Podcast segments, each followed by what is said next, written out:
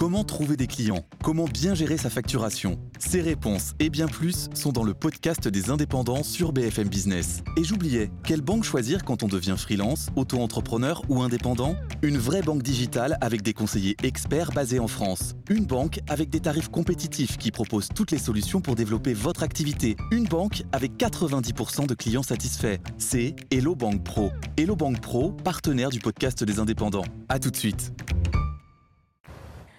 Bonjour professeur Raoult, merci beaucoup de nous recevoir dans votre IHU de Marseille et en particulier dans cet euh, amphithéâtre dans lequel vous enseignez, vous donnez vos cours notamment avec Margot de Trouville. Bonsoir Margot. Bonsoir la Ruth. chef du Bonsoir, service professeur. santé euh, de BFM TV. Eh Bien, nous voudrions revenir avec vous bah, sur cette épidémie euh, qui a marqué la France, le monde, sur la manière dont vous avez aussi joué un rôle éminent, important pour les uns. Vous avez dit vous-même, je suis une star, on va y revenir, et aussi nocif pour les autres. hein. Il y en a qui disent ça. Alors, première question, à votre avis, quel rôle avez-vous joué dans cette crise? Vous, euh, comment vous définissez-vous? Donc, je- je- j'en sais rien parce que, si vous voulez, je, crois que c'est l'histoire. Et je, pense que beaucoup, euh, euh, beaucoup de gens oublient que c'est l'histoire qui décide, si vous voulez. Donc, le rôle qu'on joue, vous savez, euh, je, sais bien, ça reviendra probablement plusieurs fois. Vous savez, on habite tous des écosystèmes différents. Moi, dans mon écosystème, j'ai mon propre écosystème, j'ai celui de mon travail, celui de ma famille, celui de mon histoire. Et donc, euh, quand je dis quelque chose qui m'intéresse, c'est de pouvoir euh, l'entendre dix ans après, ça va devenir de plus en plus difficile avec le temps, euh, et de pas avoir honte de ce que j'ai dit. Vous voyez? Donc, ce qu'on dit au jour le jour ou ce qu'on pense au jour le jour ne me, ne me, ne me touche pas. Ça n'a pas vraiment d'importance pour moi. Ce qui m'intéresse, c'est d'être en accord avec moi-même dix ans plus tard. Justement, si on revenait au 23 janvier, à la veille des premiers cas euh, confirmés officiellement euh, sur le sol français, euh, que feriez-vous euh, différemment en tant que chercheur, en tant que médecin? Que diriez-vous différemment? Rien. Rien. Rien Vous êtes critique quand même, vous avez des, une observation sur le, ce qui s'est oui, passé? mais encore, oui, oui, sur ce qui s'est passé, oui, mais si vous voulez, encore une fois, à chaque fois, il faut, faut distinguer. J'ai toujours parlé, si vous voulez, en mon âme et conscience. Donc, j'ai j'ai pas d'intérêt financier dedans. Je, m'excuse de vous dire ça, mais honnêtement, la, notoriété que j'ai acquise à cette occasion me pèse plus que ce qu'elle ne m'intéresse. Je m'en fous un peu. Euh, ce qui m'intéressait, si vous voulez, si euh, quand j'étais jeune, je voulais avoir de la notoriété chez mes pairs, chez les gens qui font mon métier. Je voulais être reconnu, je l'ai été, j'ai une quantité de, prix considérable. Je, je suis content de ça parce que c'est une, même si euh, euh, c'est l'estime de moi-même que je cherche. Vous voulez, euh, l'estime de moi-même est un peu balancée par l'estime des autres, mais c'était pas, euh, j'ai pas d'intérêt à avoir une notoriété dans le grand public. C'est arrivé, mais je, je Justement, on va en parler parce que c'est quand même la spécificité de, de cette période. Vous avez joué un rôle important, vous avez été très médiatisé, vous avez proposé un traitement, on le rappelle, hein, euh, hydroxychloroquine plus azithromycine, un protocole en quelque sorte, qui a suscité des passions, on va y revenir. Mais je voudrais qu'on on réécoute ce que vous avez dit dans votre vidéo hier.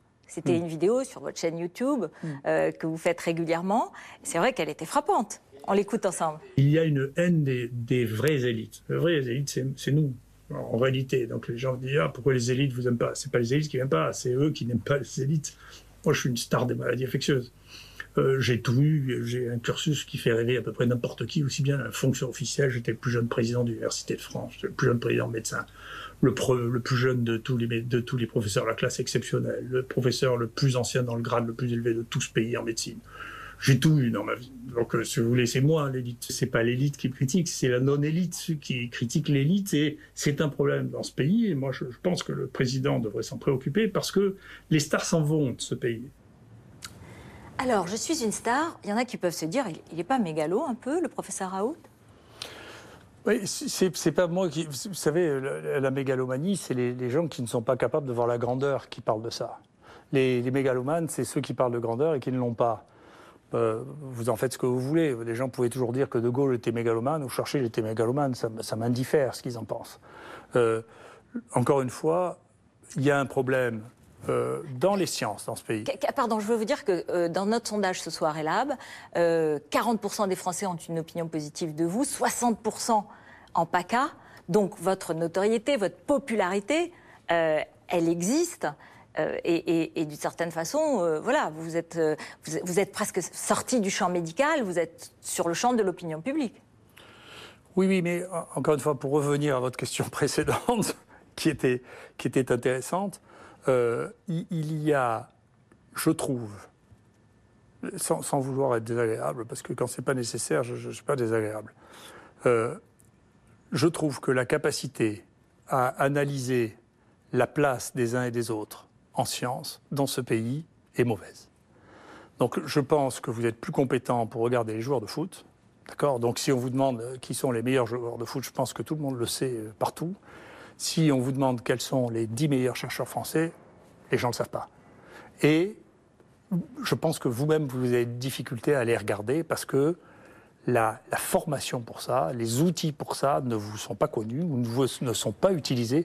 Et ça vous amène à penser que, je l'ai dit une fois, et puis je, vous ne l'avez pas entendu la dernière fois, que, que c'était comme si vous. Je ne sais pas que je suis de très près le football, mais enfin, je, comme, quand même, c'est difficile de ne pas entendre parler. À Marseille Marseille, le ah, football, quand même, hein. Mais euh, si vous voulez, c'est comme si vous compariez Mbappé à, gardien de, but de troisième division.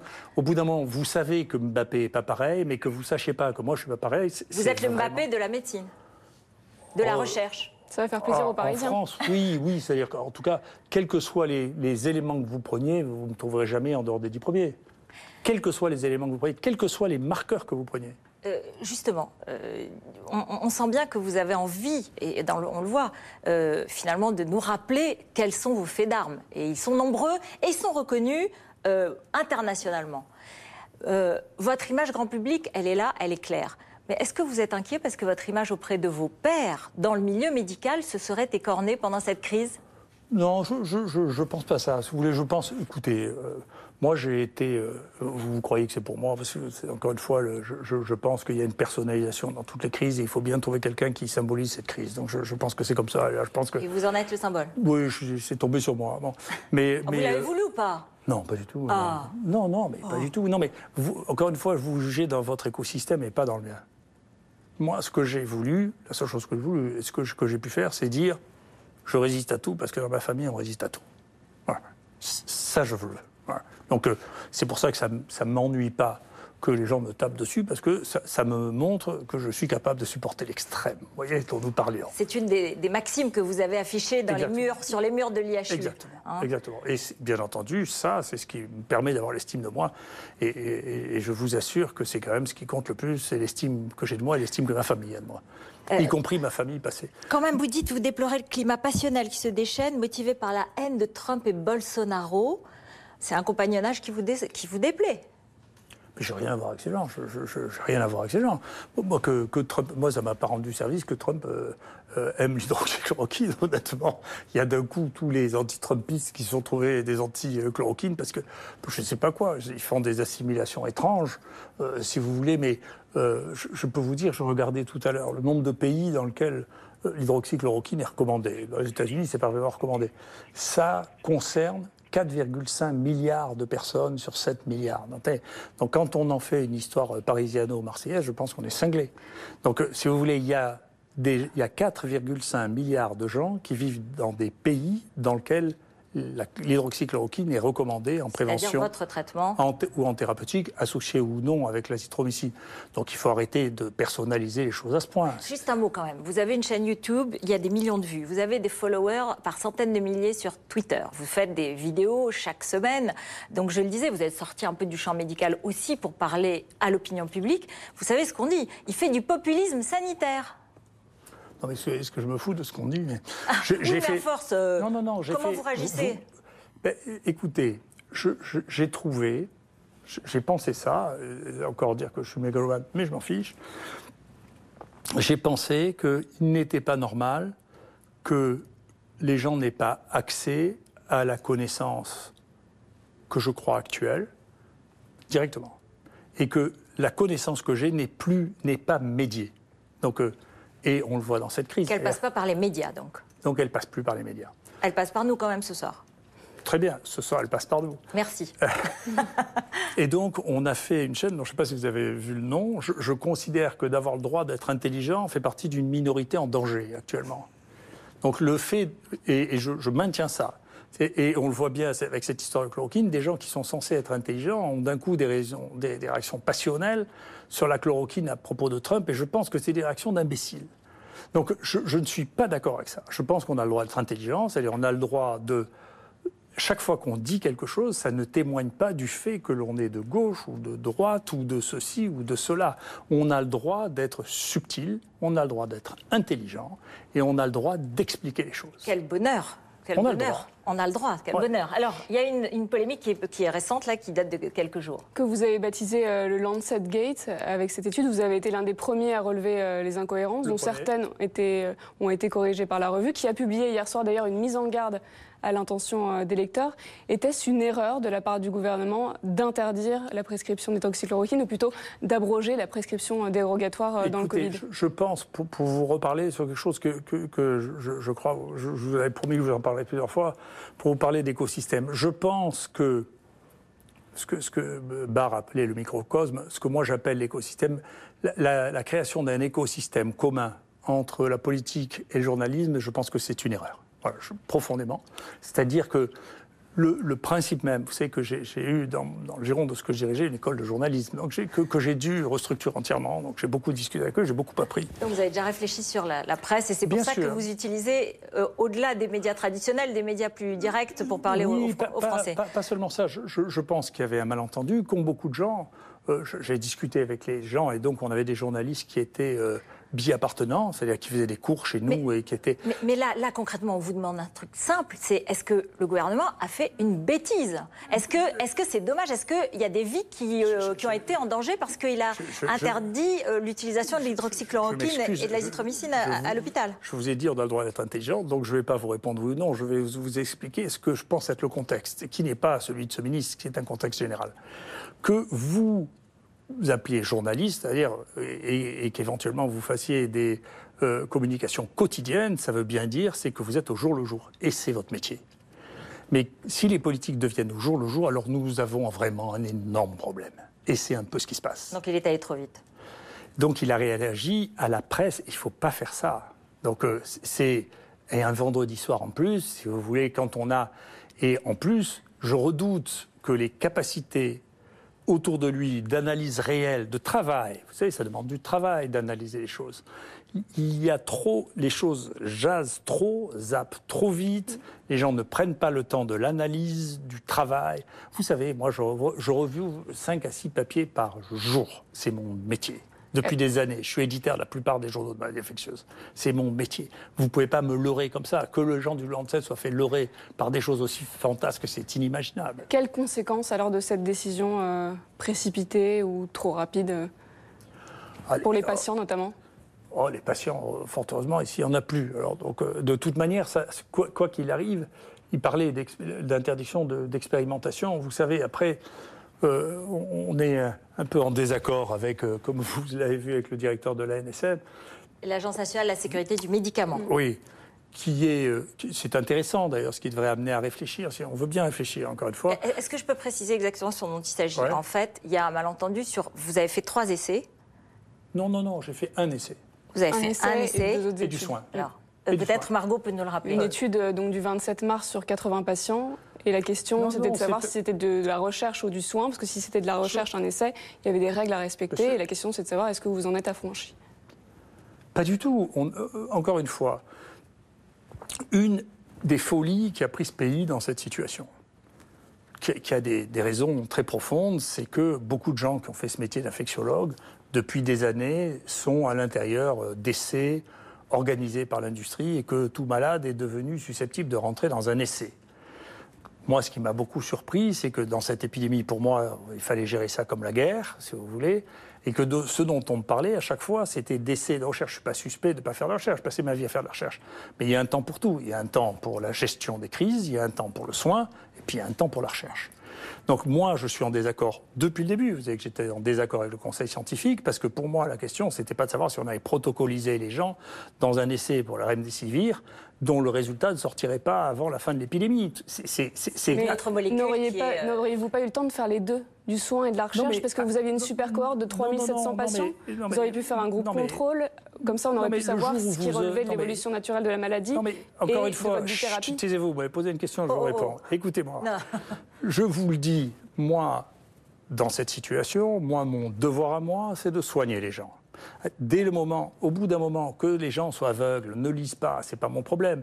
Les, Chinois, nous, on a testé le, le, virus in vitro. Les Chinois ont rapporté, depuis, ils ont rapporté dans euh, Lancet aussi, l'efficacité de l'hydroxychloroquine en disant que ça marchait. Nous, on a fait. Au début, au début. Mais après, il y a eu d'autres études chinoises qui ont montré que ça avait peut-être des effets non, bénéficiaires ou peut-être toxiques. Les premières, oui, mais pas les dernières. Non, écoutez, je, peux vous dire, aussi, c'est mon métier. Alors, je jouer avec mon métier, vous jouez avec mon métier. Mais moi, je peux vous dire, on vient de faire une vraie méta-analyse, mais de gens sérieux, qui lisent de A à Z ce qui se passe, y compris. Euh, euh, de regarder les bidouillages entre ce qui était mis en préprint et ce qui était mis en version définitive. Ce qui est extraordinaire, hein, le BMJ a tripoté deux, études pour enlever les, les, pour enlever les résultats qui montraient. Alors c'est très intéressant parce que quand vous regardez ça, vous avez la moitié des études qui sont d'un côté, qui sont les études qui sont, il y a quatre études randomisées, trois qui disent que la chloroquine marche mieux que le placebo, et une qui dit que le placebo marche de manière équivalente à la chloroquine. Il y a cinq études observationnelles faites par des médecins qui rapportent leur expérience, euh, qui sont des études comparatives non randomisées. Elles sont toutes en faveur de la chloroquine. Et il y a trois méta-analyses qui sont faites par des gens qui n'ont vu aucun médecin, y compris d'autres qui sont des pieds nickelés, hein, euh, qui montrent que euh, l'hydroxychloroquine ne marche pas. Et c'est exactement opposé. Donc, euh, mais vous aviez les moyens d'en faire une L'essai randomisé avec le groupe contrôle C'est-à-dire, hein, ils font rappel d'essai avec des gens tirés au hasard. Je ne sais pas comment vous dire. Moi, à chaque fois que je vois un malade, je ne me pose pas la question de savoir si je vais faire un essai. Je me pose la question de savoir si je vais le soigner. Vous auriez dû faire les deux et... Non, mais si je fais les deux, ça veut dire... Vous, vous avez... Écoutez, moi, si je vous dis, écoutez, maintenant, j'ai la conviction parce que j'ai lu la littérature, parce que j'ai commencé à faire un travail, qu'il y a un traitement qui marche.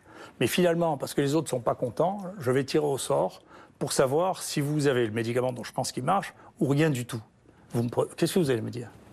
On va Mais vous, voulez bien penser pour vous Attendez, on va vous dire, professeur Raoul, comme d'autres peut-être médecins, que comme médecin éminent qui connaissait extrêmement bien la théorie, les sciences, l'histoire et la philosophie des sciences, euh, ben, il y a des règles. Il y a d'une part la médecine d'autorité, le mandarinat, je, l'ai pratiqué, je le sais, je l'ai vu, donc j'ai raison, ou la médecine par l'expérience, par la preuve. J'ai fait un essai, je vais vous démontrer que c'est vrai. Et donc, ce qu'on vous reproche, c'est, bah, vous ne nous avez pas démontré que c'est vrai par l'essai. Mais vous pouvez nous dire, bah oui, parce que moi, ça ne m'intéresse pas. Mais c'est ça qu'ils vous disent. Oui, je sais que c'est ce, qu'ils disent, je m'en fous. Pour une bonne raison, c'est que ce qu'ils disent est une énorme bêtise. Donc, comme vous le dites, je fais des cours d'épistémologie, c'est-à-dire de l'histoire de science depuis 25 ans.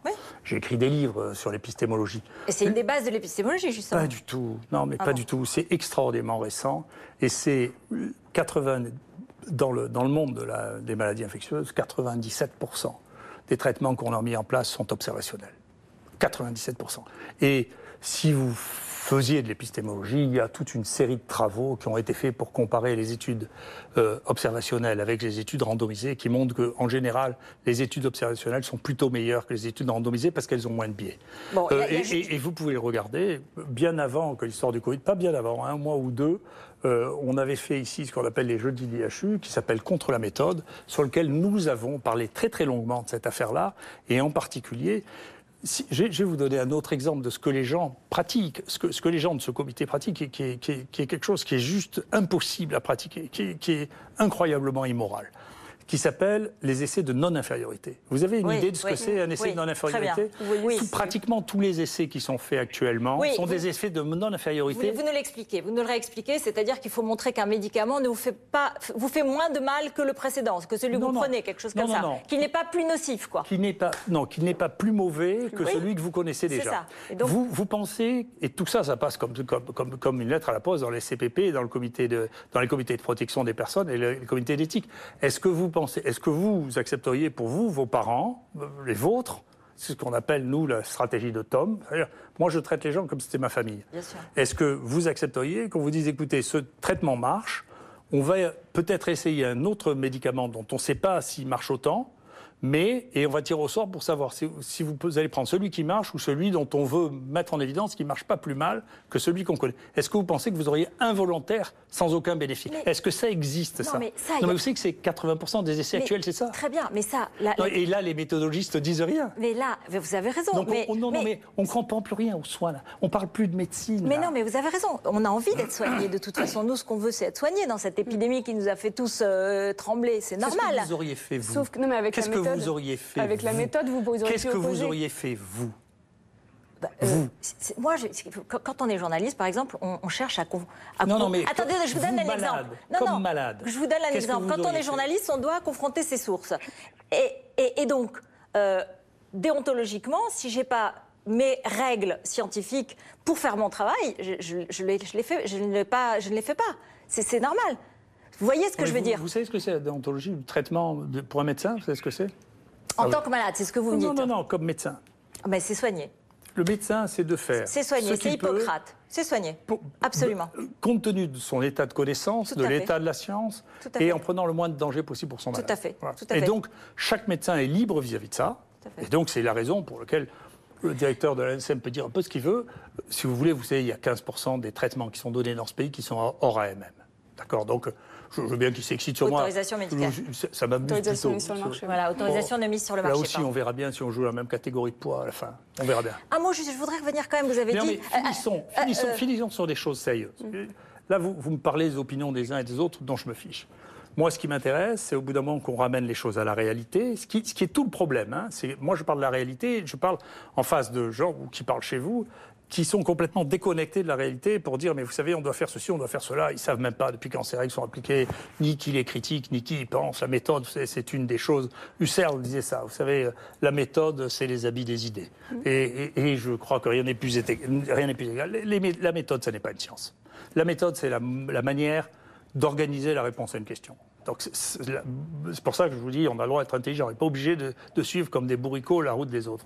Maintenant, encore une fois, moi je mets dans les différents aspects de mon métier, quand je suis médecin, je mets le soin du malade en priorité. Et je pose toujours aux gens la question de ce que, ce que, un Anglais a très joliment baptisé la stratégie de Tom, c'est qu'est-ce que vous faites pour vous, qu'est-ce que vous faites pour vos enfants?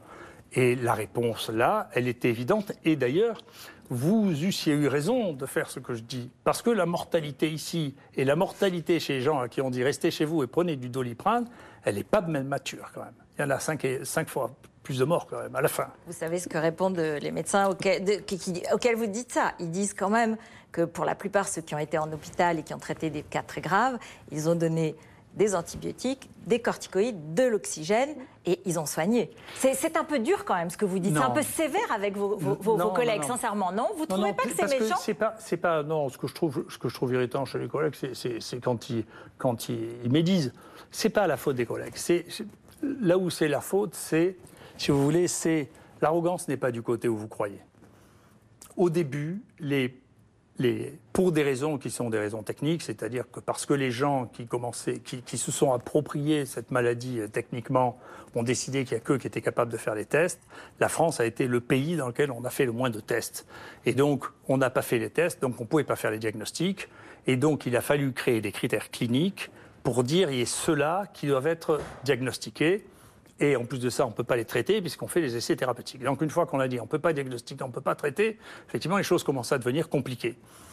Et donc une des bases de ce que l'on a dit, et je sais que vous avez vu plusieurs fois mon ami Douste Blasi, qui est arrivé à ce point parce qu'il ne l'a pas supporté, je ne sais pas si vous l'avez dit, c'est une fois il est allé faire un, aider les gens au SAMU, et on- on- quand Oui, on lui a dit, écoutez, vous dites aux gens, vous restez à la maison et vous attendez d'être essoufflé. Mais il se passe dans cette maison, dans cette maladie quelque chose, je ne sais pas si on vous l'a expliqué, parce que vous n'avez pas parlé avec beaucoup de gens qui ont travaillé sur cette maladie, nous on a travaillé sur 4000 personnes, donc on a des données que personne au monde n'a. C'est ce qu'on appelle l'hypoxie heureuse. C'est-à-dire. Ouais, la, dyspnée, c'est incroyablement tardif. C'est-à-dire l'absence de respiration, c'est la difficulté respiratoire, ce hein, sur pour préciser. quoi on disait aux gens de venir. Bien, moi, je vais vous dire, chez les gens que nous, on a testés, qu'on a vu ici, donc il y a un peu plus de 4000 personnes, chez les gens qui avaient une hypoxie sévère, d'accord C'est-à-dire moins de 92. voire Donc entre difficulté 92, respiratoire, manque d'oxygène. d'oxygène. le manque d'oxygène. Eh bien, il y en avait moins de la moitié chez ceux qui avaient vraiment des hypoxies très sévères, il y en avait moins de la moitié qui avaient un essoufflement. Chez les gens qui avaient des lésions sévères au scalaire, nous aussi on a fait des scalaires low dose parce que les Chinois avaient dit que chez les gens asymptomatiques, il y avait des lésions pulmonaires parfois effrayantes. Chez les gens qui sont dits asymptomatiques, d'ailleurs il y en a 60% qui ont des lésions pulmonaires, et des lésions, parmi les gens qui ont des lésions très sévères, il y en avait la moitié qui n'avaient pas d'essoufflement. Donc quand je dis que la stratégie qui était basée et qui a été plus appliquée probablement en Ile-de-France que ce qu'elle n'a été appliquée ici. Ici, vous avez Oui, vu, parce vous que avez vous avez fait des tests. Donc ce que Parce vous que dites, c'est que vous avez largement fait des, des imageries pour voir, euh, et vous avez constaté qu'il y avait des séquelles chez des personnes qui n'avaient pas de symptômes sur les poumons. Il n'y avait pas de séquelles, ils, étaient, ils avaient des pneumonies qui cliniquement ne parlaient pas. Ils avaient des lésions du poumon pour des raisons multiples qu'on commence à comprendre, y compris parce qu'il y a des troubles de la coagulation. Et donc, ces gens qui étaient asymptomatiques, Et qui en- sont arrivés à l'hôpital trop tard? Chez les autres, ils sont arrivés trop tard. Chez nous, si on a moins de morts, c'est parce qu'ils sont arrivés très tôt. Et que la prise en charge, c'est pas seulement une prise en charge. Moi, je, je- je pense qu'à la fin, encore une fois, avec le temps, les choses s'éclairciront. On verra bien ce qui marche comme thérapeutique. Mais c'est pas que ça, c'est le soin. C'est-à-dire que même chez les gens précocement, il fallait surveiller s'ils n'étaient pas en train d'avoir l'oxygène qui baissait. Il fallait leur donner de l'oxygène avant qu'ils soient Parce que ça peut mener à des Bien sûr, il fallait aiguë. leur donner des anticoagulants parce que ça leur éviter d'avoir des embolies pulmonaires et d'en mourir, et que donc il fallait soigner les gens. Donc ça veut dire, vous dites, en fait, on s'est occupé des malades trop tard, on les a hospitalisés beaucoup trop tard, et on aurait pu, dès le début, euh, s'en occuper, les soigner bien mieux avec notamment la prise, par exemple, avec ce qu'on appelle le, le saturateur, par exemple, du taux Ça coûte rien, d'oxygène. ça- ça coûte 30 euros. On a aussi Bah oui, mais beaucoup appris au fur et à mesure de l'épidémie. Ça, tous les, que ce soit les infectiologues, les réanimateurs. Oui, mais c'est c'est pas sur les autres. Les autres n'ont pas appris parce qu'ils les ont pas eu les malades. Donc, euh, si vous voulez, comme les gens, les réanimateurs, bien sûr, les réanimateurs ont fait un travail ici. Les réanimateurs ont un, un taux de mortalité qui doit être le niveau du taux de mortalité des hôpitaux français en général. Donc, c'est extraordinaire. Ils ont 17 ou 18 de mortalité. C'est extraordinaire. Ce qu'ils ont fait est magique, quoi. C'est- extraordinaire. Et eux, à la différence de ce qui s'est passé dans l'Est, ils ont pris tous les âges. Et donc, l'âge moyen des gens qui sont morts en réanimation à Marseille, c'est 75 ans.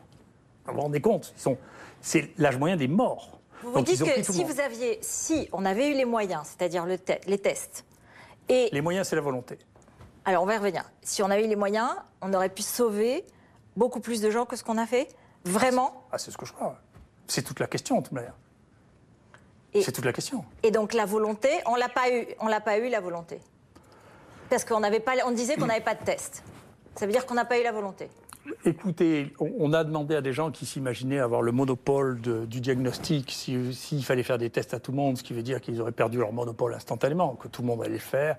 Quand on m'a demandé si le privé pouvait le faire ici, vous imaginez que ça me fait de la peine que le privé fasse. de- On était complètement submergés, on a fait jusqu'à 4000 tests par jour. Euh, donc, euh, si vous voulez, donc il fallait diffuser. Vous savez, faire de la PCR avec ça ou n'importe quoi d'autre, c'est tout pareil. Enfin, la PCR, c'est l'examen le plus simple du monde. Vous avez dit hier dans votre vidéo que vous aviez fait euh, 150 000 tests. Ouais. Euh, avant, c'était 130 000. Combien vous en avez fait en ré- réellement Et comment avez-vous réussi on continue à vous faire. fournir en écouvillon, en réactif, Mais- tout ce qui a manqué au niveau national et qui nous a mené à une stratégie euh, restrictive Non, mais, non, mais non, ça, c'est pas ça que vous, faites à la fois les questions, les réponses et les conclusions. Alors posez-moi une question, je vous répondrai. C'est la Comment question. vous- Comment vous ne êtes-vous soyez pas désagréable, hein, alors. Non, non, mais- ah non, non, non, non, non. Une question. Ah, non, non, Comment Ben, Donc ça, c'est une question. Ben, je, je veux vous dire, on s'est fourni parce que d'abord, effectivement, heureusement, on avait un peu de marge avec la fondation qui a payé pour un million d'euros de matériel euh, euh, supplémentaire pour pouvoir utiliser différents types de techniques de PCR. On a répondu aux laboratoires vétérinaires qui proposaient leur aide à toute la France. Et il n'y a que nous qui leur ont dit oui. En particulier le laboratoire vétérinaire de Lyon. Ils nous ont donné de quoi faire 50 000 tests pour nous dépanner. On a donc ça, c'est une chose à laquelle on a répondu. Et au fur et à mesure, eh bien, il y a des tests qu'on a requalifiés. Il y a des tests que, c'est-à-dire que, vous savez, c'est la guerre. C'est-à-dire, on passe son temps à se battre pour avoir les matériels, les réactifs. Vous voulez le savoir Il n'y avait, il y avait pas de masque dans ce pays. Il n'y avait pas de gants. Il n'y avait pas de, il y avait pas de blouse. Bien, je peux vous le dire. Je ne sais pas si ça lui fera plaisir. Comment vous mais il y l'expliquez? Comment vous l'expliquez?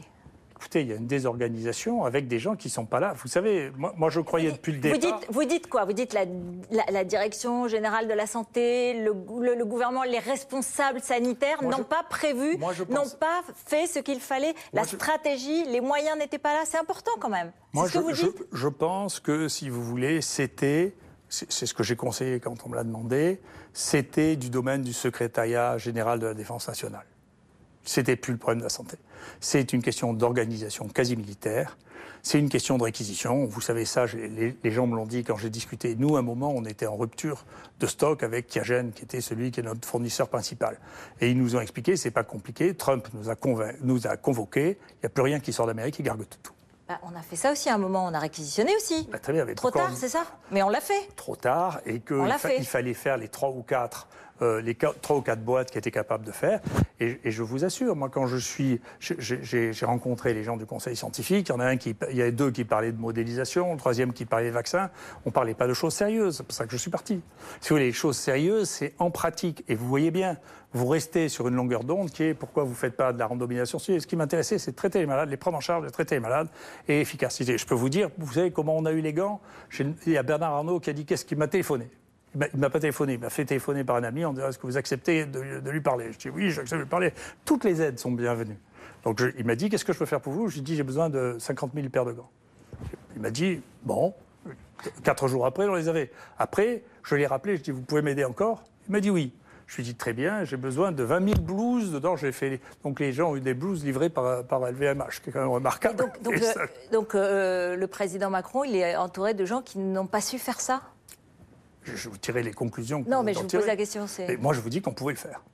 Après, vous à votre niveau, peut-être que les quantités sont trop importantes. Euh. Écoutez, il faut d'abord essayer. La CMA, CGM m'a livré des, dizaines de milliers de masques.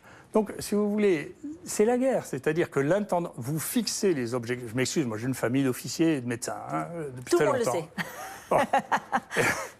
Encore une fois, c'est ce que disait le, général de Gaulle, l'intendant suivra. Vous demandez pas aux gens est-ce qu'on peut le faire demain, vous dites il faut le faire. Voilà, comment on fait pour faire ça? Et si les gens qui sont là ne sont pas capables de le faire, vous les changez. Euh, peut-être qu'on va revenir juste sur le traitement qui, est associé à votre nom maintenant, et on reviendra après sur l'épidémie avec euh, vous, Margot.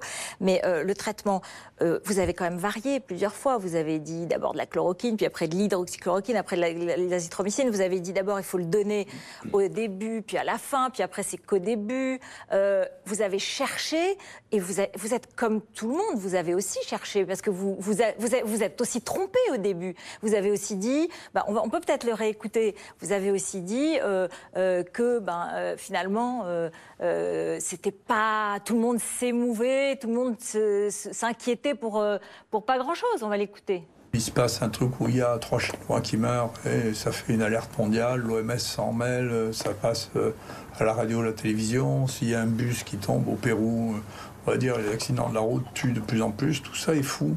C'est-à-dire qu'il n'y a plus aucune lucidité. Je sais pas, les gens n'ont pas de quoi s'occuper, alors on cherchait en Chine de quoi avoir peur, parce qu'ils n'arrivent pas à regarder ce dont ils pourraient avoir peur en restant en France. Voilà, c'est pas sérieux. Et si vous voulez, encore une fois, il faut laisser le temps au temps. Si, vous regardez en Chine l'effet euh, du Covid sur la mortalité en Chine, vous verrez que c'est peanuts. Ça fait 5000 morts euh, en Chine. Vous, le croyez, vous le croyez sincèrement C'est vrai que les scientifiques chinois sont excellents, mais vous croyez vraiment, quand vous voyez la file de familles qui vont chercher leurs urnes, qu'il n'y a eu que 4000 morts euh, à Wuhan et dans le Hubei? Écoutez, je ne sais pas qui ment le plus au monde. Hein. Moi, moi honnêtement, franchement, les mensonges absolument atroces qui sont sortis dans le New England Journal of Medicine, dans Lancet, et qu'ont répercuté nos autorités françaises, je ne sais pas si les Chinois mentent autant que ça. Vous croyez qu'ils mentent autant que ça? C'est un régime autoritaire, c'est pas une démocratie, c'est tout. Oui, mais vous voyez où nous en sommes, nous? Vous n'avez pas honte, vous? Moi, j'ai honte, hein. enfin, honnêtement. Vous savez, moi, je vois bien cette bascule vers l'Extrême-Orient, je la vois. Hein. Mais là, maintenant, moi, je trouve qu'on est dans une situation qui est atroce. Hein. Pour des raisons qui sont multiples, là aussi, probablement le temps triera, si vous voulez le Lancet, le New England et le, British Medical Journal, qui étaient des références pour nous, font des articles qui sont bidouillés, ils acceptent des machins, tout étant au service de, leur opinion. On est en déclin. Ah, c'est pas là, là on est passé du côté obscur. Hein.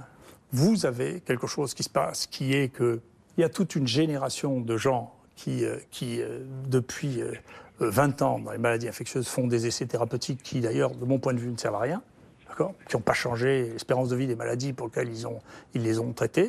Ce qui est le cas de la plupart de ces grands essais randomisés sur des milliers de personnes. Si vous avez besoin de milliers de personnes dans des effets randomisés, c'est que vous montrez des effets qui sont tellement marginaux que dans la pratique médicale, en réalité, ils sont invisibles. Donc c'est chose un peu compliquée, parce que ça a l'air d'être de la science, les effets endométriaux. Vous savez ce que c'est Une des choses qu'on a eues nous aussi dans notre, dans notre étude, vous savez, quand on commence à faire des études sérieuses, et, pas du tout, même pas sur les trucs randomisés, sur, sur, le, traitement ordinaire. Randomisé, c'est-à-dire avec un groupe contrôle, à l'aveugle, tiré, tiré, au sort. Vous savez, il y a 15% des gens qui ne prennent pas les médicaments que vous leur donnez. Vous avez des gens qui l'arrêtent l'été. Vous avez... Et donc, quand vous cherchez des différences qui sont à 1%, vous vous fichez du monde. C'est pas vrai. D'accord?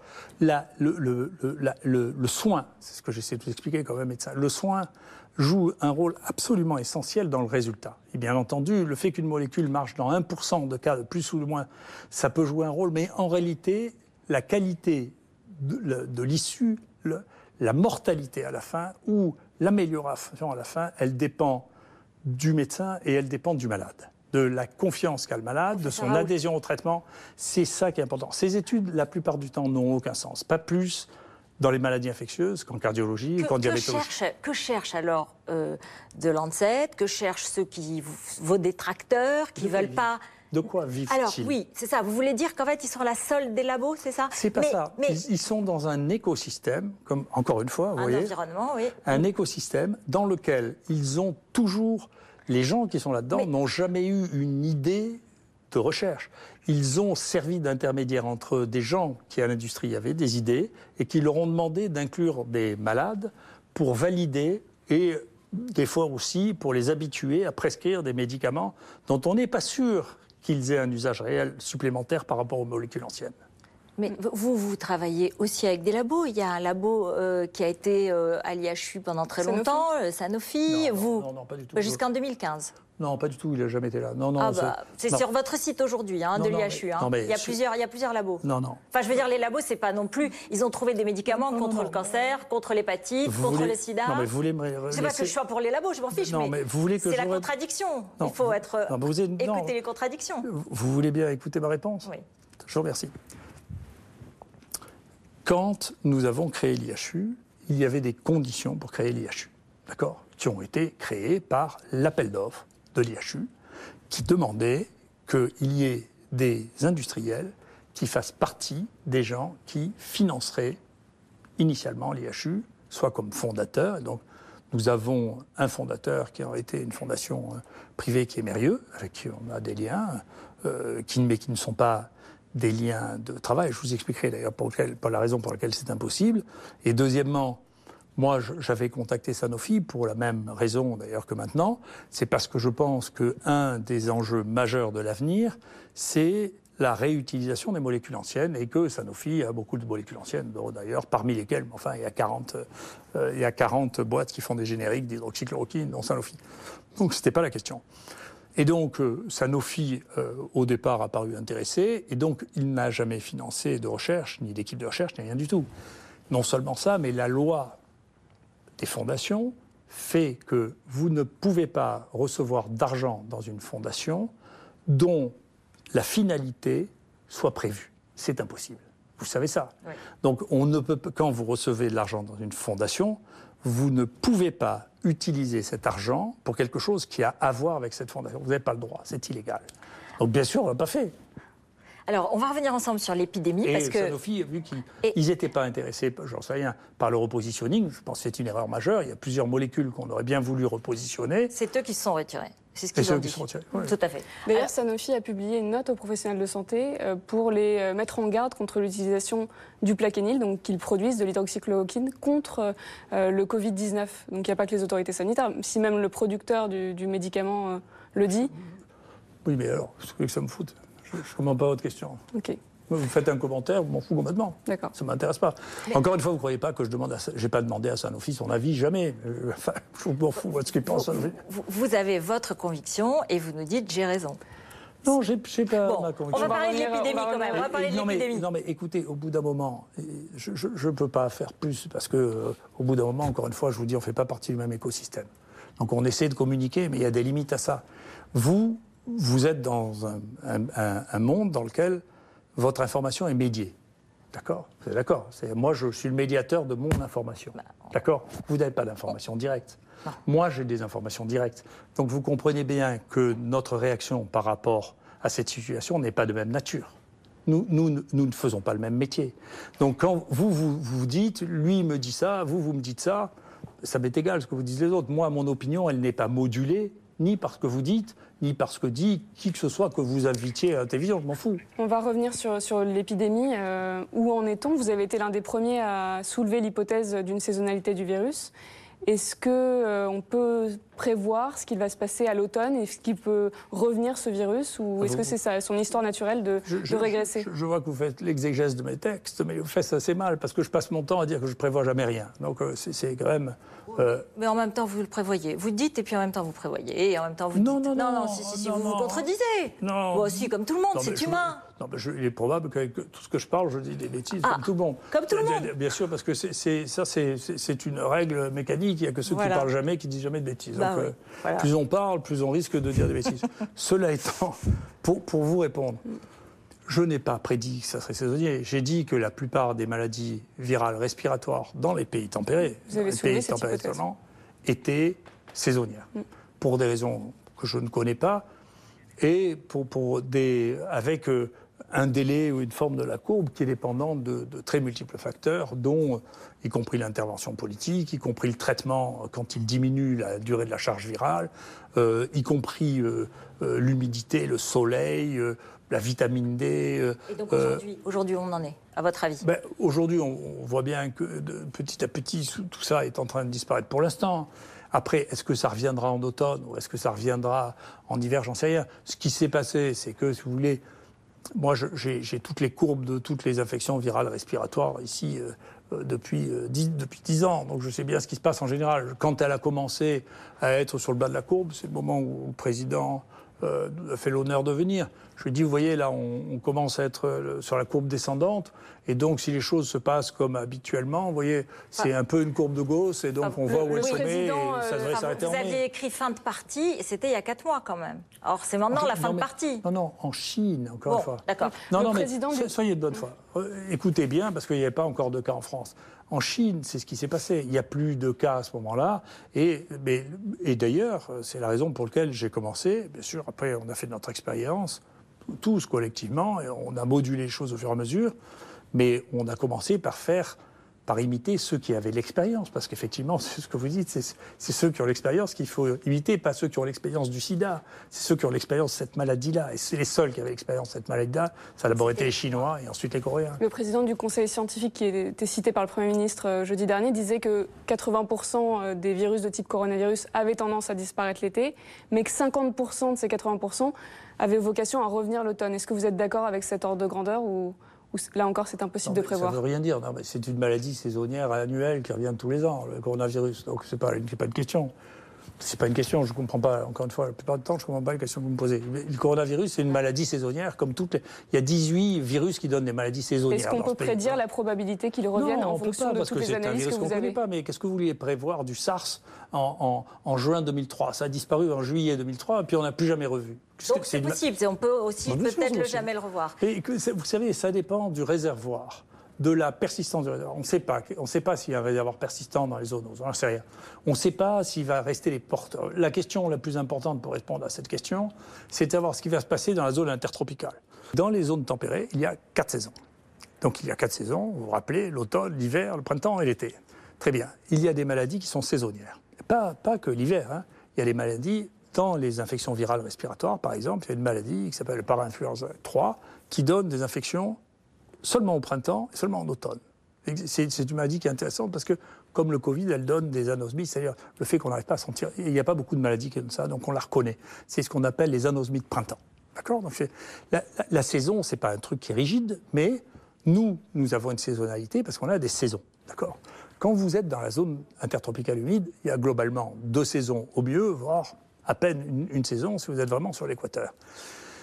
Et donc, dans cette zone-là, moi je travaille beaucoup avec le Sénégal, comme chacun sait, par exemple, vous avez de la grippe toute l'année. Simplement, vous en avez plus, paradoxalement, au moment de la saison chaude, pour des raisons qui sont compliquées, c'est-à-dire pendant l'été, que pendant l'hiver. Donc, vous allez observer ce qui va se passer là-bas et c'est comme ça qu'on saura. bien sûr, comme d'habitude, on peut commencer, on ne peut pas prévoir. Il faut observer, il faut mesurer. Nous, on a une zone au Sénégal où on va tester sans arrêt, sans arrêt, sans arrêt. On, leur a transféré toutes les techniques. Ils ont fait plus de PCR, peut-être, qu'on a fait à Paris. Est-ce que, est que, sur le confinement, maintenant on est en train de sortir du confinement, vous trouvez que la stratégie à la fois du confinement, parce qu'il y en a maintenant qui la contestent, des professeurs de médecine, des, historiens, euh, les Suédois qui ont fait leur expérience. Euh, est-ce que c'était la bonne chose à faire? Et est-ce que notre sortie du confinement, prudente, euh, elle est bonne ou au contraire il faut accélérer? En, quelques mots, parce que le, temps, le temps passe. Je n'en sais rien, je ne sais pas. Je sais pas. Je sais pas, parce que le confinement répond à plusieurs questions à la fois, dont certaines pour, certaines, je n'ai pas la compétence. Dès le début, et donc peut-être que ça vous expliquera euh, une partie de ma communication sur cette maladie, j'ai, là aussi, pour, du fait de mes antécédents euh, euh, familiaux, et qui, ont fait vraiment l'objet de, débats et de reports dimanche de ma jeunesse, j'ai une peur terrible de la débâcle de 40. Donc j'ai peur de la peur panique je suis, laissez-moi je suis terrifié par ça. Si j'ai passé mon temps à dire, écoutez, allons doucement, allons doucement, allons doucement, c'est pour ça. Et si le confinement a permis d'éviter la panique, c'est bien. Et je ne sais pas le dire. Et on ne pourra pas tenir compte de la euh, de l'organisation ni suédoise ni anglaise parce que nous ne sommes pas les mêmes. D'accord? Et donc, si les gens qui étaient à la tête de ce pays ont considéré que la meilleure solution pour éviter qu'il y ait une panique générale, que tout le monde se mette à partir sur les routes. Je, vous rappelle que la débâcle en 40, c'est plus de morts sur les routes que de soldats morts. Aujourd'hui, on n'a plus de raison d'avoir peur? Moi, je ne crois pas qu'actuellement les choses soient très inquiétantes. Euh, on est dans une maladie qui est devenue très peu contagieuse. Il reste quelques cas, il restera quelques cas sporadiques pour des raisons, encore une fois, très très complexes.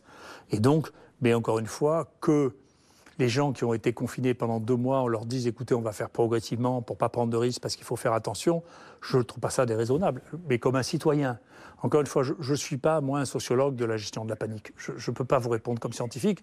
Donc vous me posez des questions pour lesquelles je ne suis pas plus compétent que les autres. Vous avez présenté hier dans votre vidéo euh, votre éclairage sur le fait que les enfants étaient moins touchés et vous avez repris cette thèse de l'immunité euh, croisée. Donc on, on va expliquer simplement, en fait, c'est le fait que les enfants euh, qui aient côtoyé d'autres coronavirus qui donnent des rhumes euh, très classiques vont leur conférer une protection euh, contre ce nouveau coronavirus. Est-ce qu'on sait si ça marche aussi chez les adultes?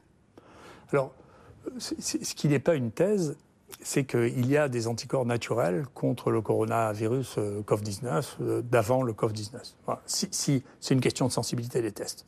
Donc, c'est pas nous qui avons trouvé ça. Il y a des gens qui ont trouvé ça là aussi. Il y a des gens quand même très intelligents. nous, on travaille à, Paris. Il y en a à Paris aussi. Hein, parce qu'il y en a à Paris qui ont dit. Hein, euh, il y a un professeur à la Pitié-Salpêtrière. Je peux vous citer son nom. Il y en a Tan Freud. Il nous l'a dit sur notre plateau. Il en a parlé aussi. Non, mais vous savez, celui qui m'a. C'est important, non, parce qu'il n'y a pas que Marseille. Hein. Non, non. Il y, a, d'abord, il y a un type qui est plus fort que moi. Ça m'énerve beaucoup.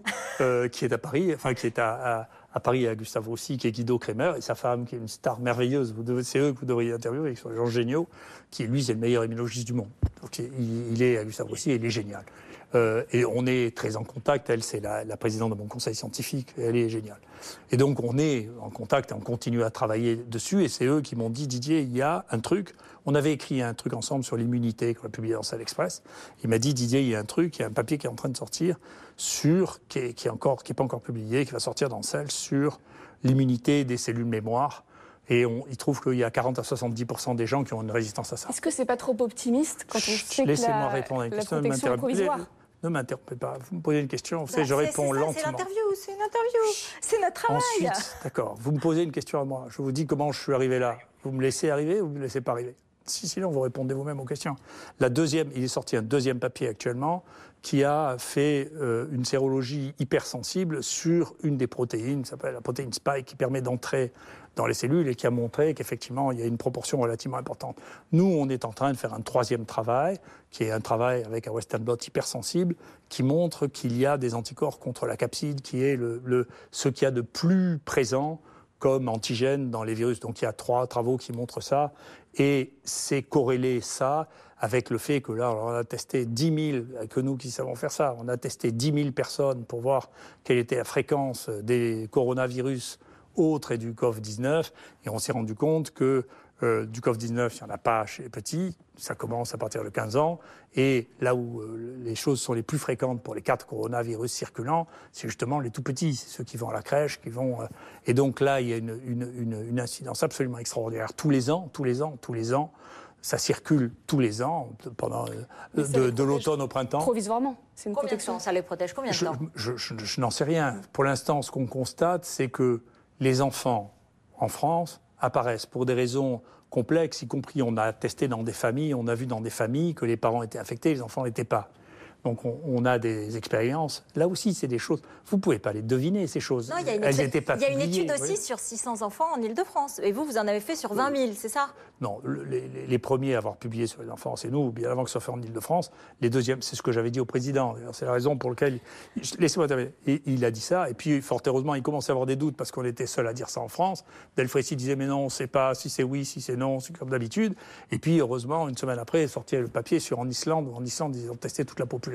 Et ils ont trouvé exactement les mêmes résultats que nous. Donc ça, je m'en fous qu'à Paris les trouve. Ce qui m'intéresse, c'est le monde. Moi, je, je plaisante, c'est parce que vous avez pas mal opposé Paris et Marseille. Et je voudrais revenir quand même sur cette polémique autour de votre traitement.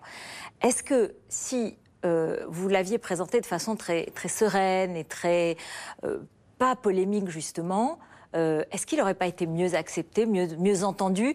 Et je voudrais qu'on vous réécoute, c'était en 2012.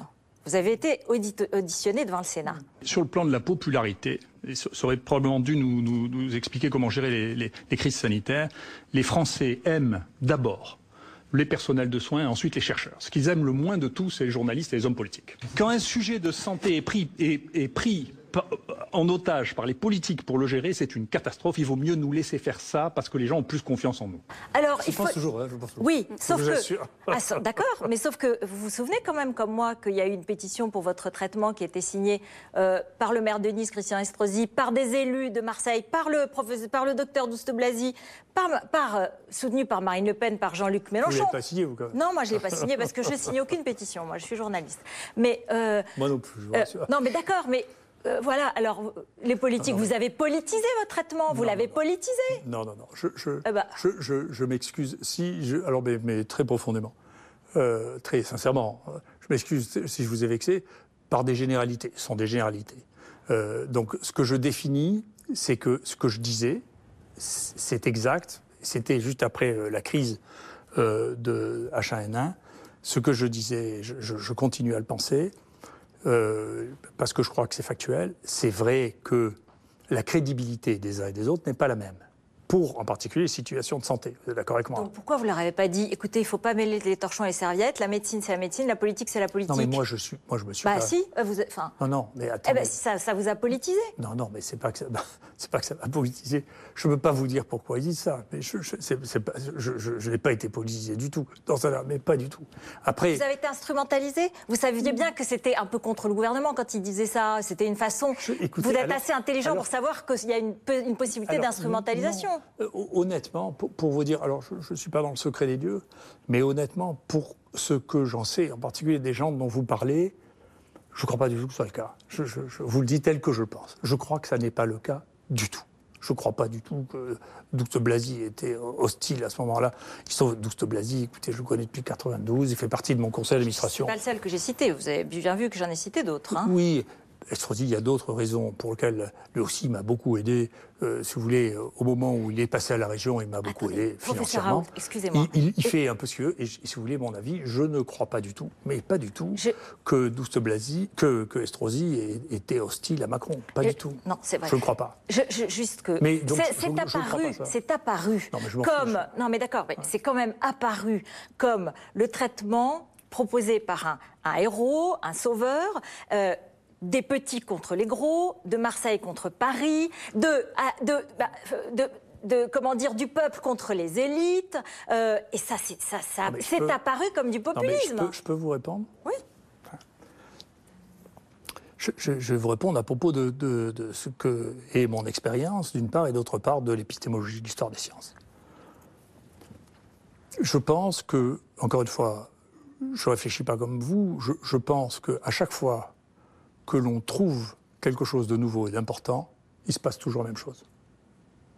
D'abord, les gens hurlent, ensuite, ils disent c'est pas vrai, et ensuite, quand on trouve que c'est vrai, ils disent c'est pas nouveau. C'est le mécanisme le plus banal de la découverte, quelle qu'elle soit.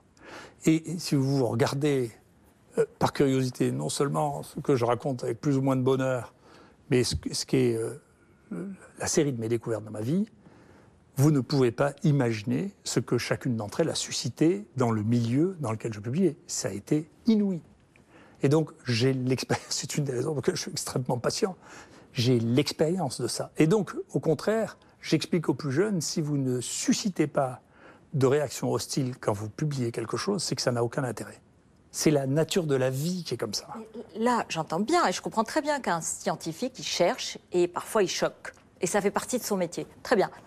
Mais là, euh, c'est plus de, cette politisation et de, de, ce discours. Enfin, Aujourd'hui, il y a de la défiance, vous le savez bien. Il y a une défiance incroyable en France vis-à-vis des élites, justement, auxquelles vous appartenez, que vous revendiquez.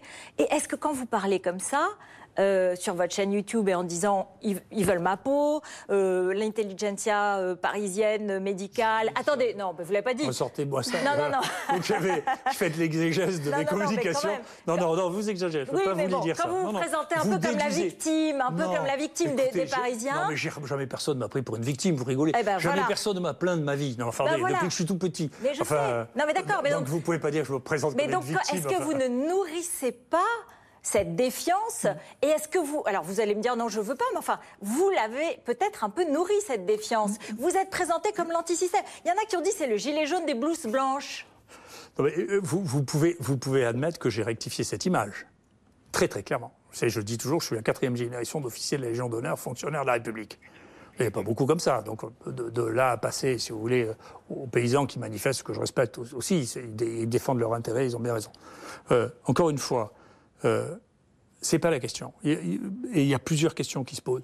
Que je, n'ai pas peur, vous avez pu le remarquer, j'ai pas peur du gros temps, et que je sache que quand euh, on propose quelque chose qui est différent, il faut s'attendre à une tempête. Je ne suis pas surpris. Et là, la, la, tempête est la hauteur de l'émotion et de la question qui est posée, donc je trouve ça banal. J'ai pensé que ce pays allait dans le mur et que j'ai essayé de toutes mes forces de l'empêcher d'aller dans le mur. Et je n'y ai réussi qu'ici. Et c'est d'ailleurs, je l'ai dit, je trouve que parmi les reproches que je me fais, c'est comment faire quand les gens ne peuvent pas entendre ce que vous dites, comment on fait pour qu'ils entendent. Et j'ai fait tout ce que j'ai pu. J'ai tous les conseillers qui voulaient m'écouter, je leur ai parlé. Le ministre, je lui ai parlé. Le président de la République, je lui ai parlé. J'ai fait tout ce que je pouvais pour faire que nous n'ayons pas à la fin le score le plus épouvantable. Et je n'y suis pas arrivé. D'accord? Donc ça, je vous concède, mais au moins, ici, ici, c'est ce que vous disent les gens quand vous prenez un taxi. Ici, ça ne s'est pas passé. Parce qu'ici, on a fait comme on fait les médecins, c'est-à-dire on fait le diagnostic, on teste et on soigne les gens.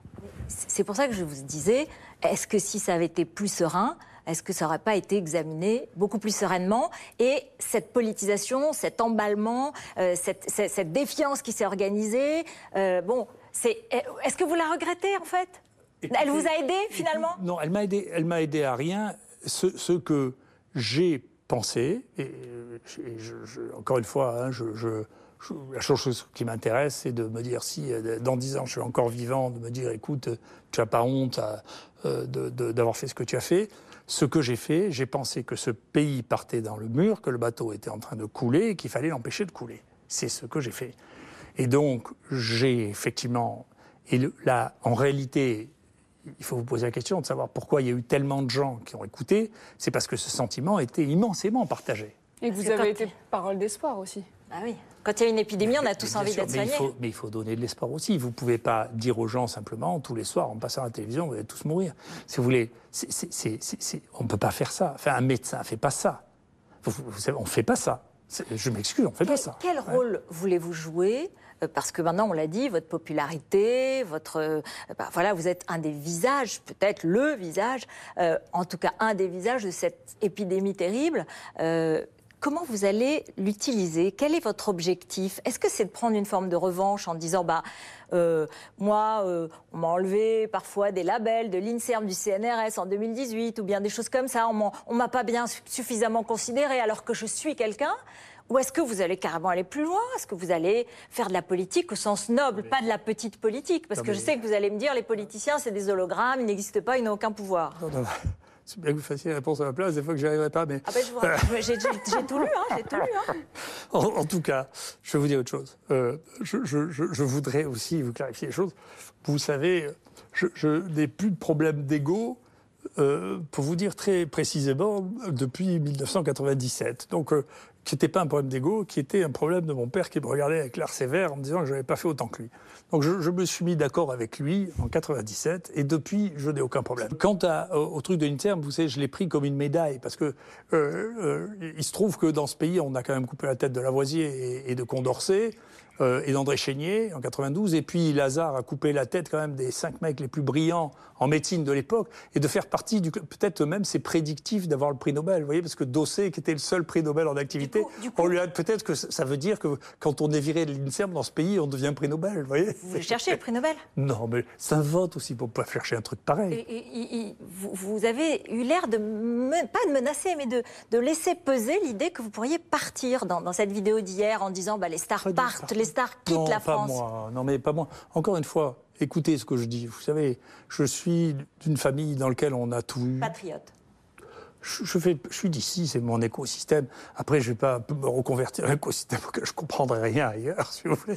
Ici, je me débrouille très bien. Vous savez, les gens, il y en a qui me médisent, qui d'autres qui me, me racontent des horreurs. Bon, je m'en fiche complètement. Je vis très bien ici. À un moment, je, je- parce que euh, vous savez, pour Donc bâtir. vous restez, vous partez pas. Non, bien Non. sûr. Euh, vous irez répondre à la, la commission d'enquête parlementaire euh, Si elle me sur, le sur demande, la bien crise sûr, je suis un citoyen, euh, bien sûr. J'ai fait, le Sénat m'a demandé de venir, je l'ai fait comme on m'a demandé de le faire avant, bien sûr. Et s'il y a des gens qui autour de vous, parce qu'on va voir une image que pendant que je parle, où il y a des gens tatoués, ben voilà, on va la regarder. euh, avec des gens qui ont tatoué Raoult sur eux, qui ont des- ils vous envoient des portraits, je les ai vus dans votre bureau, euh, de vous. Vous l'avez vu celle-là? Oui, je l'ai vu. Écoutez, les gens sont. Les, les- les- les gens, d'abord, c'est pas nouveau. hein, les, gens, euh, ils, ils ont besoin. Vous savez, dans l'évolution, l'évolution fonctionne essentiellement par euh, imitation des- de, de ce qu'on estime. Et donc, les gens ont besoin d'avoir des gens qu'ils estiment pour les imiter. Et c'est une erreur de penser le contraire. Et quand notre pays ne veut plus d'avoir son élite, si vous voulez, il fait une folie parce qu'on a besoin d'imiter. Moi, j'ai passé mon temps à imiter les gens que j'admirais. Donc j'ai une, j'ai une capacité d'admiration énorme. Vous voyez, je- j'admire Guido Kremer, sa femme. Guido gens qui- Kremer, donc qui, l'immunologiste. qui est un type extraordinaire. Est-ce que si ces gens-là qui vous admirent tant vous disent Allez, présente-toi en politique parce qu'ils sont trop nuls, ils sont pas bons, allez-y, allez, qu'est-ce que vous dites? Je, je dis, je dis qu'il m'insulte. On me l'a déjà posé, je dis vous m'insultez. C'est-à-dire que vous me dites que je suis pas capable de faire mon métier et que je ferais mieux de faire autre chose. Et donc je ne le pense pas. Je ne pense pas comme vous. Je pense que je fais très très bien mon métier. Moi, je n'ai jamais dit le Et que donc il faut que je continue. Et donc à chaque fois qu'on me demande vous voulez pas faire de la politique, je dis aux gens vous m'insultez. Alors c'est-à-dire que vous me dites que je ferais mieux de faire autre chose que ce que je fais, alors que je pense que ce que je fais c'est très très bien. Et si vous saviez, si vous aviez la moindre idée de ce que j'ai dans mon panier comme recherche, vous ne me poseriez pas cette question. J'ai des choses qui sont monstrueuses à sortir Vous où les allez, gens vont encore plus gueuler. vous allez soutenir un candidat au municipal à Marseille non, je soutiens personne. Je ne fais pas de pétition, je soutiens personne, j'ai mes idées. Euh, euh, elles sont probablement transparentes, mais je, je, je, soutiens personne officiellement, je ne le ferai pas, voilà, parce que je. Votre prochaine recherche, c'est sur quoi? Ah, vous verrez bien. Hein? Non, Vous verrez bien. Non, non, on a des monstres, on a des monstres. On a des choses monstrueuses. Aussi bien technologiquement, on a des joujoux qu'on est le seul au monde à avoir. Ce qui a été plusieurs fois le cas. Vous savez, on était les premiers à avoir des séquenceurs automatiques dans le laboratoire de microbiologie. On était les premiers à faire les analyses protéiques systématiques dans le laboratoire de microbiologie. Et mon dernier joujou est monstrueux. Et mon dernier thème de recherche est monstrueux. J'ai- hâte d'y retourner, que cette histoire se finisse et que j'y retourne. Parce que j'ai dû abandonner au milieu du virus. chemin. Vous verrez bien. Et vous croyez que les autres, quand ils sont en désaccord avec vous, c'est pourquoi? C'est ça qui est, qui est im- important. Parce que vous, vous avez l'impression qu'ils veulent vraiment euh, tous euh, se payer le professeur Raoult? Vous êtes à ce point euh, une cible? Vous avez, vous avez même évoqué le fait que vous avez reçu des menaces? Ah oui, non, j'ai pas, on m'a menacé, vraiment, oui, menacé. Vraiment. Non, mais la nuit, je pense que c'est quand il était bourré qu'il m'appelait. Mais il était désinhibé, probablement. C'est toujours vers minuit, trois fois il m'a appelé. Non, euh, oui, il y a des gens qui m'insultent sur le plateau. Je l'ai dit, et puis clairement, le Conseil de l'ordre doit mettre fin à ça, parce que moi, je ne veux pas porter plainte. J'ai porté plainte hein, pour le fait qu'on m'ait menacé. Pour ça, je ne veux pas porter plainte auprès du Conseil de l'ordre pour demander aux, collègues, aux confrères, on n'insulte pas les confrères. Ça fait partie de la base de la déontologie. On n'insulte pas les confrères en public comme ça, ça se fait pas. vous, vous, leur dites, euh, vous dites qu'ils n'ont pas bien géré la crise. Si c'est pas personnel, mais... vous dites qu'ils n'ont pas bien géré, qu'ils n'ont pas bien soigné. sur les réseaux sociaux sont pas tendres avec vos détracteurs. Je, parle. Il y a des campagnes contre ceux qui, qui, vos détracteurs. Il y a des campagnes sur les réseaux sociaux, comme le dit Margot, absolument. Des campagnes très violentes, très dures. Vous les découragez, vous leur dites arrêtez. Écoutez, je, ne suis pas au courant, je m'en fiche. Et ça n'est pas mon problème. C'était ni mon problème. Vous, avez, je vous l'ai dit, je ne regarde pas la télévision. Je ne regarderai même pas cette émission. Ma femme la regardera, moi non. Je ne regarde pas la télévision, je n'écoute pas la radio. Euh, et je lis rarement des journaux. Donc vous savez, la plupart du temps, je travaille ou je m'occupe de ma famille. C'est ce que je fais. Donc euh, je ne perds pas de temps à ça. D'ailleurs, c'est pour ça que les gens pensent que je suis très perturbé. Je ne suis pas perturbé parce que je ne sais même pas. Et les gens qui sont dans mon environnement savent que ça ne m'intéresse pas. Merci beaucoup. Merci, professeur Raoul, de nous avoir reçus longuement dans votre euh, IHU. Merci, professeur. Merci, Margot. Très bien. Vous voyez, la bête n'est pas si terrible. Elle n'est pas si facile à manipuler non plus. Hein.